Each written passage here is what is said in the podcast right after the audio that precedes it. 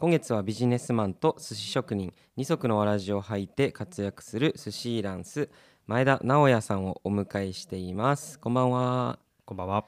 えー今週2週目となるんですけど、えー先週は、えっと、いろいろ紹介をしてもらったので今週は、えーお寿司。寿司ランスのねことをこいろいろ掘っていこうかなと思うんですけど、はい。えー本当にこうお寿司が好きで最初ね自分のお家で作り始めてそこから友達に食べてもらうようになってみたいなことをこう先週ちょっと聞いたんですけど、具体的にこうどういう経路というかどういう順序を経て今の状態になったのかみたいなストーリありますうんうんうん。まあ最初は、うん、まあ、やっぱり、あのー仲いい人に振る舞い続けてて、ー、はいはい。でそれも YouTube で全部握り方調べて、はいはい。はいそれってもうさばくとこからってことですか？いやー最初はうん。もうスーパーに切り身売ってるじゃないですか、はいはいはいはいあれでいいやんってなって、うんうん。で最初もうそれをただ切って、はいはいはい。適当に調べた酢飯の作り方みたいなの調べて ようわからんけど出すみたいな、はいはい形は寿司みたいあそうですそうです。なそれを成してたら形を成してたらまあいいかなと思ってはいはいてでやっぱなんか凝り出すんですよねうん。ハマると。はいはいはい。じゃあさばき方知りたいなとはいはい思って鮮魚焼き出したりとはいかおなんかねお酢は開かずはい。赤いやつの方がいいんじゃないかみたいーなへとかいろいろ凝り出してっはいはいはい。て感じですね。えへえうん。でそっからこうお店で働いてみたいな、うんうん。そっからまた何かを学んでみたいな。実際違いました？働いたら。もう全然ちゃいますね。へめっちゃそれおもろいなと思ってえて、あの僕は You YouTube で見ただけなんで、うん。はいはいはい。YouTube って握るとこぐらいしか載ってないんですよ、ね。はいはいはいはいでもなんか本当の寿司屋って、うん。仕込みの部分と、うん。まあ、仕入れと仕込みの方が重要へでえどんな魚仕入れて、はいはいはいどんな処理するかみたいな、はいはいはいそういうのってもう YouTube でほぼ載ってなくてなるほど。なんかそのあたりとあとは実際のお客さんに出すとこの、うん。なんかお客さんが左利きやったら、うん。ちょっとあの左手で取りやすいように置いちゃうとか。あーそういうのってあんま現場に出えへんと分からへん。確かに。なんかこれ俺も音楽音楽も結構一緒で、うんうん。なんか今って YouTube ねお金にもなるし、うん。その YouTube でこうなんだろう作曲したりとかなんかレコーディングしたりとかまあいろんなたくさんうん。いろんな人がいてそれもやっぱ人気でうん。すごいいっぱいなんだろう Tips みたいなこうね、うんうん。こういうやり方したら音が良くなるよとか、ボーカルはこういう風にミックスするんだよみたいなうん。もう今大量にあるんですよ。うん。でもやっぱりねなんかちゃうんすよね。ああ なんか確かに嘘を言ってるわけでもないしうんうん。そのまあ確かにや役立つことも言ってたりもすするんやけど、なんかこういう風に音楽ができていかないのになって思うことがすごい多くて、うん。でなんかアメリカアメリカかな？なんか YouTube とかをたくさん見て、なんかこの世界のことを知ったようになってる人たちのことをうんちょっとなんかバカにした呼び方みたいなのがあるらしくて、うん。なんかちょっと今出てこないんですけど、それってでもほんまにそうやなと思って。うん。結局ああいうのってね YouTube とかああいうのってクリックベイトというかねやっぱクリックし,、されて聞かれて、その儲かるビジネスやから、うん。なんかそっちに寄っていった結果そのん。それ自体が持ってるじゃあ例えばお寿司っていう持ってるものがカルチャーが持ってるものじゃないところばっかりに意外とうん。フォーカスされていって、意外とみんな見た気になってるけど分かってないみたいなことはすごいあるなっていうのはめっちゃ思ってて、全く同じやなって今ちょっと関係ないですけどね、いえいえい いえや思ったっていうね。でもやっぱり実際そうやって本当になんか歴史あってうんカルチャーとしてお寿司ってね日本のカルチャーの中ですごい重要な位置を占めてて、うん。でなんかこうやってね寿司ランスっていう新しい言葉も作ってうんうんでなんだろう自分で挑戦しながらもでもそういうちゃんとクラシックなちゃんとお寿司屋さんでも働いてっていううんうんうんバランスをとってるのが俺はすごい信頼できるなというか。そうですね、うん。いやほんまにでもあのちゃんとした寿司屋でも関わることができてめっちゃよかったなと思ってて。でもなんか面白そうやったんでしょうねその家でやってるパーティーがね。うん。みたいどんな感じなんですか？そのもうほんまにバーって寿司があってみたいな。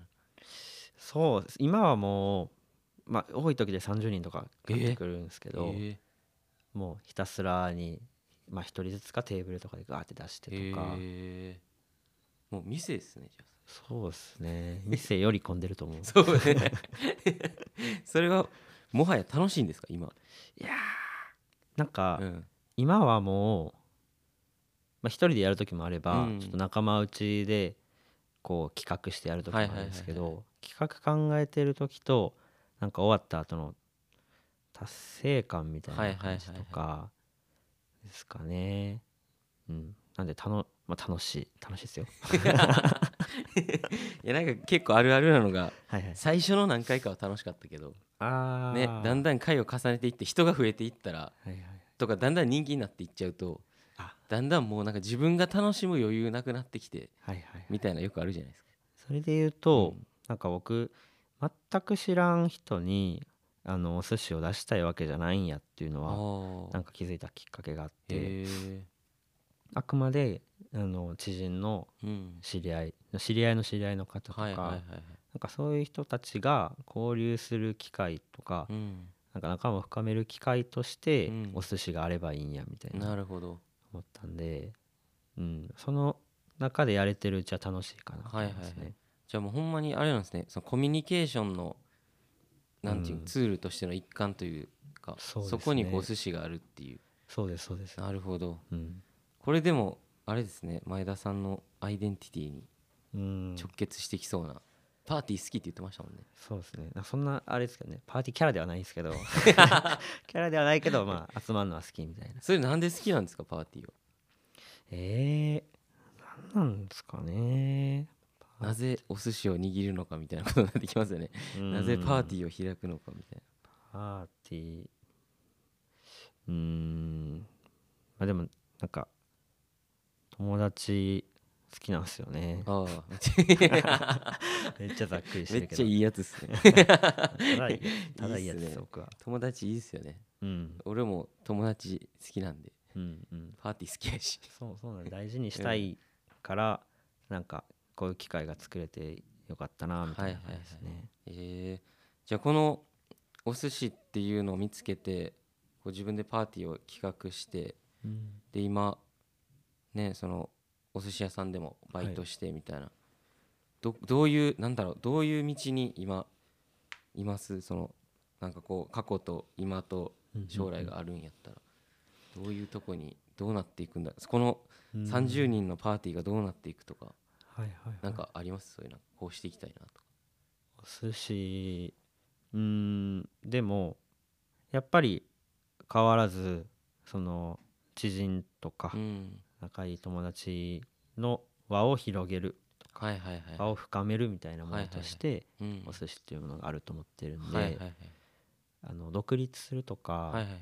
なんか海外でやるとかってうん。考えてなくて、はいはいはいなんか今のものをもっと精度を上げていくみたいな、はいはいはい。もっとうまい寿司出す。はいはいはい仲間たちにみたいな。うんそういう感じかなと思います。めっちゃピュアですね。いやなんかなんか結構そのいまあいろんな人いると思うんですけど、はい例えば音楽業界とかでもうん。すごいたくさんの人がいて、なんか音楽ってやっぱ一つのツールなんでうんうんその一つのジャンルにいろんな人を呼び込んじゃうと思うんですよね、うんはい。その同じものを見た時に。じゃあ例えばマイケル・ジャクソンを見た時に、うんうん。そのマイケル・ジャクソンを見てダンサーになりたいって思う人と、歌歌いたいって思う人と曲作りたいっていう人がいたりとか。で逆にマイケル・ジャクソンの CD みたいな音を作れる人になりたいってなる人とか、うん。マイケル・ジャクソンみたいなスターを生みたいと思って後ろ側をやる人とかすごいいっぱいいてでなんか俺にとって結構俺イギリスにも住んでたんではい。こう寿司って結構なんかビジネスっぽいんですよね。うーんそのうんうん。なんか特に海外とか。はい。でなんかそのやっぱ流行ってるんでうんとにかくうんもう欧米で。でアメリカでもまあもちろん流行っててうんで今結構イギリスで日本食すごいブームになっててうん。で日本食屋さんとかお寿司屋さんってやっぱ多いんですよねうん。めちゃくちゃ。でそのほとんどが中国系の人がやってるんですよ。はい。でうんうん。なんか俺それ考えた時にうん。なんか俺ちょっと悲しいなって思ったんですよね、うん。一日本人として。うでんうん。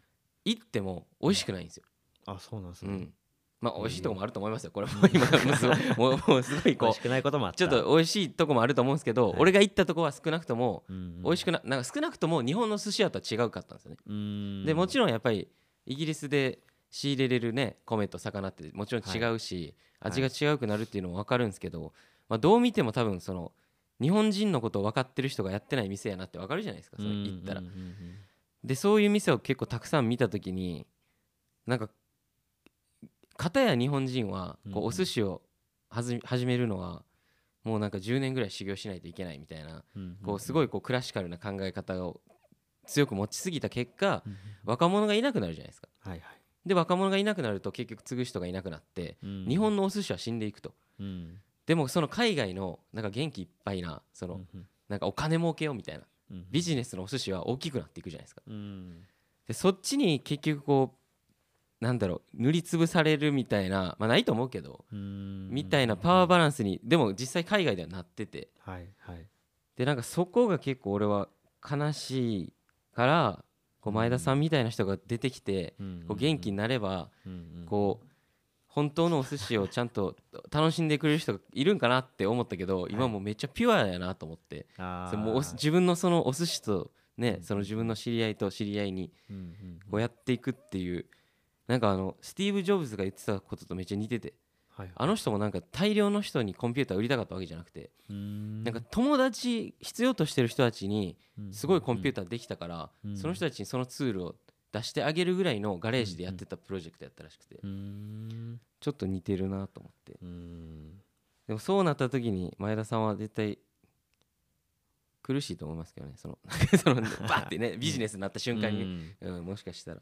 でもなんかねそのお寿司とその自分がやってることへのなんだろう。解像度の高さというかねピュアさみたいなね、うんうんうん。いいですねめちゃくちゃね、うん。うん。ビジネスっていうか遊びでやってる延長線でずっとやりたいなと思いますね。うん。うん。でもなんかね俺もほんまにそうやったんでバンドが遊びやったんでね、うんうんうん。ずーっと。音楽ってやっぱり遊びから入る人すごい多いと思うんうんで、でそこから遊んでるうちにね本当にさっきみたいな感じでなんか連絡が来てうん。それが事務所やったりレーベルやったりとかしてだんだん大きなステージに出るようになっていってうんうんお金が生まれていってうんなんかいつもやったら友達だけでやってたライブがうん。大人の人が遊びに来るようになって。うんうんでだんだんなんかこういいとか悪いとか言われるようになってきて。ああうん。でそれがこうだんだんビジネスになっていくみたいな。はいはいそれがいいのか悪いのか分かんないですけどね。うん。うんどうなんでしょうね。なんかずず俺の気持ちとしてはずっとその30人ではい。ね。めっちゃ美味しい寿司食べれるみたいな。うん。やってほしいけどそれがでも美味しくなりすぎた時にうんうんうん。絶対誰かがこれを売りたいって言い出す人も出てくるんかなみたいなね。そうですね。自分に余裕は持っときたいですね。はいはいはい。余裕ないと多分ねお金の面がちょっとやっぱ出てくるとは思うんで。いはいはいはい。うん。確かにねいやでもなんか一回行きたいっすね。あ来てください。行きたい。お寿司食べたいっす。ぜひぜひ。やりましょう。なんかそういう気持ちが乗っかって作られたお寿司って食べたいっすよね。お寿司じゃなくても何でもいいんですけどね。そういうなんかんストーリーがあるじゃないですか。うん。ちゃんとね。ただなんか回転寿司に行って出てくるお寿司じゃなくて。なんかちゃんとそういう人がこうしたいって思って作られたものみたいなねなんか絶対違うしね。ちょっと喋りすぎましたね。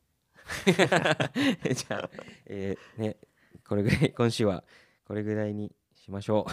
ということで最後に一曲お届けしながらお別れしたいと思います。今週はどんな曲にしましょう、はい。はるか中村でかなた